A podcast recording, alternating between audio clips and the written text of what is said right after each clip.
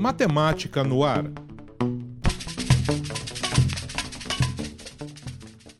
barato, é barato, freguesa. Vamos chegando, freguesa. Aí, tá acabando.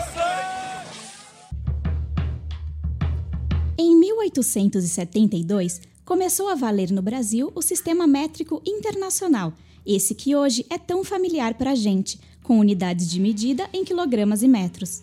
Até então, era usado o sistema tradicional de jardas e libras, além de outras medidas como braças e onças.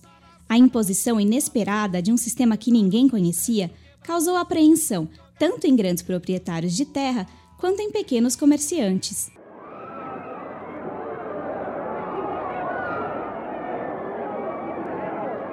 Várias revoltas pipocaram em cidades do Nordeste e os atos incluíam a destruição de instrumentos e padrões de pesos e medidas distribuídos pelas autoridades. Os levantes aconteceram com maior frequência no período de 1874 a 1875. Ficaram conhecidos como a Revolta do Quebra-Quilos.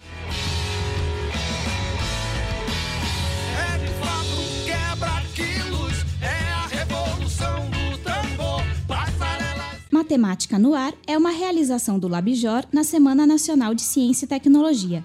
Apoio CNPq, Ministério de Ciência, Tecnologia, Inovações e Comunicações e Governo Federal. Saiba mais em oxigênio.consciência.br.